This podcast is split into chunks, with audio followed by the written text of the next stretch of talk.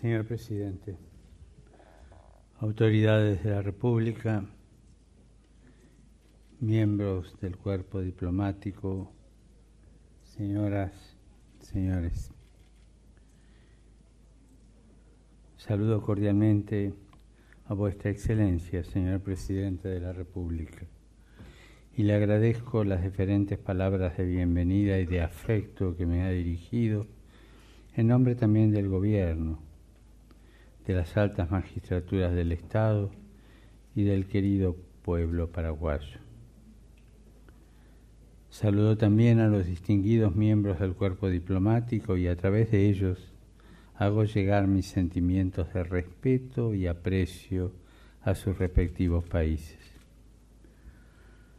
Un gracias especial para todas las personas e instituciones que han colaborado con esfuerzo y dedicación en la preparación de este viaje y a que me sienta en casa. Y no es difícil sentirse en casa en esta tierra tan acogedora.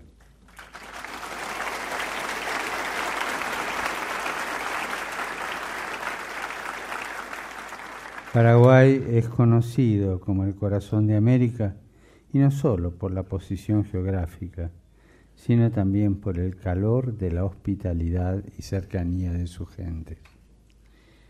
Ya desde sus primeros pasos como nación independiente y hasta épocas muy recientes, la historia de Paraguay ha conocido el sufrimiento terrible de la guerra, del enfrentamiento fratricida, de la falta de libertad y de la conculcación de los derechos humanos.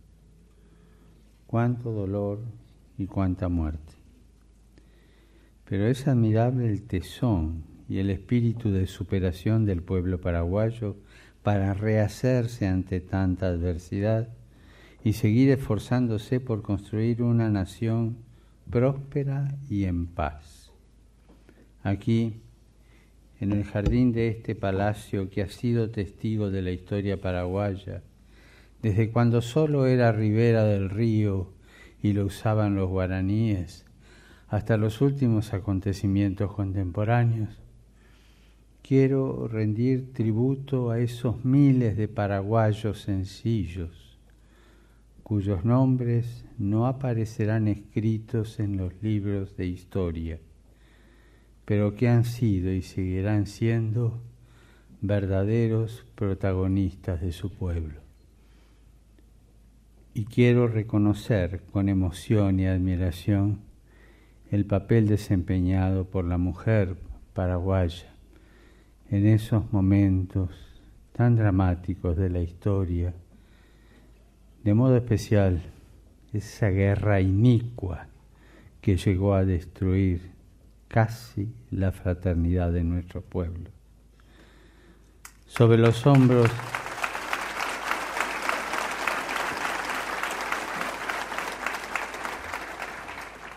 sobre sus hombros de madres, esposas y viudas han llevado el peso más grande, han sabido sacar adelante a sus familias y a su país, infundiendo en las nuevas generaciones la esperanza en un mañana mejor.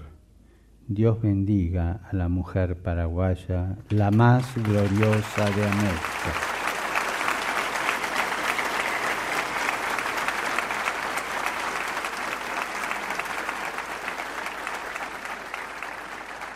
Un pueblo que olvida su pasado, su historia, sus raíces, no tiene futuro. Es un pueblo seco. La memoria asentada firmemente sobre la justicia, alejada de sentimientos de venganza y de odio, transforma el pasado en fuente de inspiración para construir un futuro de convivencia y armonía, haciéndonos conscientes de la tragedia y la sin razón de la guerra. Nunca más guerras entre hermanos. Construyamos siempre la paz. También una paz del día a día, una paz de la vida cotidiana en la que todos participamos, evitando gestos arrogantes, palabras hirientes, actitudes prepotentes y fomentando en cambio la comprensión, el diálogo y la colaboración.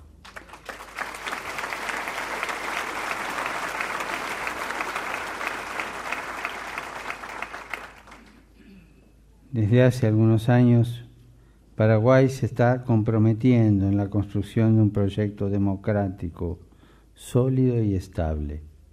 Es justo reconocer con satisfacción lo mucho que se ha avanzado en este camino gracias al esfuerzo de todos, aún en medio de grandes dificultades e incertidumbres. Los animo a que sigan trabajando con todas sus fuerzas para consolidar las estructuras e instituciones democráticas que den respuesta a las justas aspiraciones de los ciudadanos. La forma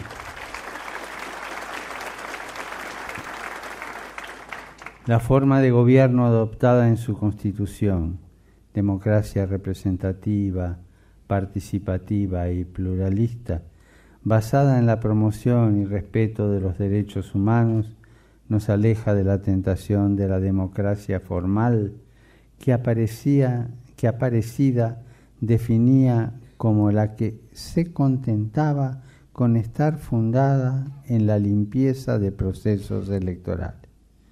Esa es una democracia formal.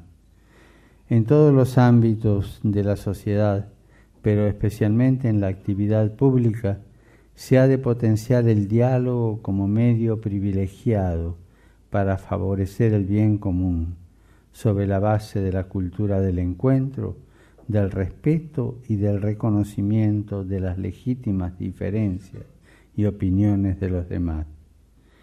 No hay que detenerse en lo conflictivo.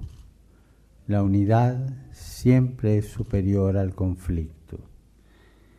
Es un ejercicio interesante de cantar en el amor a la patria, en el amor al pueblo, toda perspectiva que nace de las convicciones de una opción partidaria o ideológica.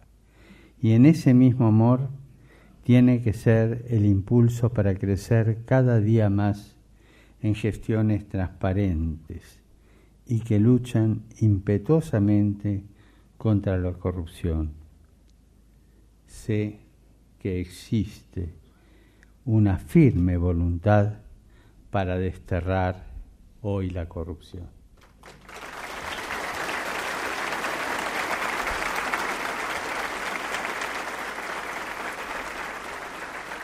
Queridos amigos, en la voluntad de servicio y de trabajo por el bien común, los pobres y necesitados han de ocupar un lugar prioritario.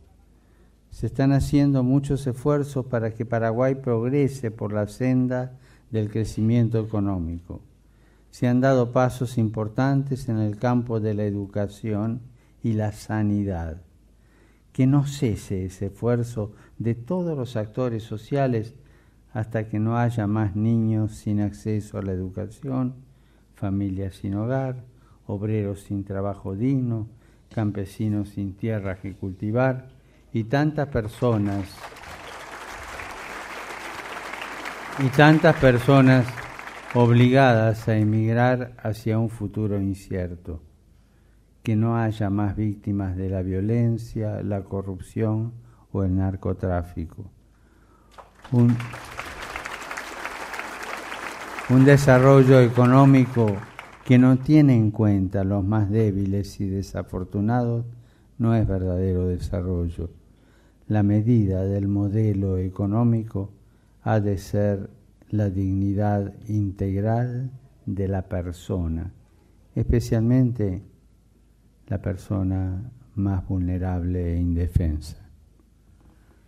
Señor presidente, queridos amigos, en nombre también de mis hermanos obispos del Paraguay, deseo asegurarles el compromiso y la colaboración de la Iglesia Católica en el afán común por construir una sociedad justa e inclusiva en la que se pueda convivir en paz y armonía, porque todos, también los pastores de la Iglesia, estamos llamados a preocuparnos por la construcción de un mundo mejor. Nos mueve a ello la certeza de nuestra fe en Dios, que quiso hacerse hombre y viviendo entre nosotros compartir nuestra suerte. Cristo nos abre el camino de la misericordia que asentando sobre la justicia va más allá y alumbra la caridad para que nadie se quede al margen de esta gran familia que es el Paraguay al que aman y quieren servir. Con la inmensa alegría de encontrarme en esta tierra consagrada a la Virgen de Caacupé, y quiero recordar también especialmente a mis hermanos paraguayos de Buenos Aires, de mi anterior diócesis.